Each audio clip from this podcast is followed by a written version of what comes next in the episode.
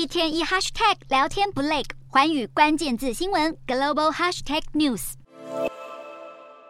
来到超市的鸡蛋区，空荡的货架只剩零星几盒鸡蛋，即使价格不断飙涨，由于上游供应短缺。再贵的鸡蛋依旧被民众扫购一空，会造成这样的现象，是因为全球许多国家正遭遇严重的禽流感疫情袭击。根据美国农业部，过去十二个月以来受到禽流感影响，有超过五千八百万只蛋鸡和火鸡等禽类遭到扑杀，造成美国一月蛋价较去年同期暴涨百分之一百五十。经济学家估计，相关产业已经累计损失超过十亿美金。疫情同样严峻的日本，原本是全球鸡蛋出口排名第十的国家。却因为供应越来越吃紧，开始转向从国外进口。而这波禽流感的疫情似乎已经开始从欧美地区蔓延到中南美洲。不止玻利维亚爆发疫情，包括厄瓜多、阿根廷、秘鲁等国家也都出现病例。身为全球最大鸡肉出口国的巴西，如今岌岌可危，使得全球家禽供应链面临更大的威胁。这也让许多原本抗拒使用禽流感疫苗的国家态度有了转变。过去许多国家政府和生产商反对禽流感疫苗，除了是想避免让饲养成本提高，另一方面也担心疫苗会隐藏病毒传播，进而影响到出口。还有一个原因是病毒持续变异，要找到高效力的疫苗种毒来制造疫苗并不容易。不过，随着全球粮食危机加剧，现在已经有越来越多国家对禽流感疫苗解禁，包括荷兰、意大利、匈牙利等欧盟成员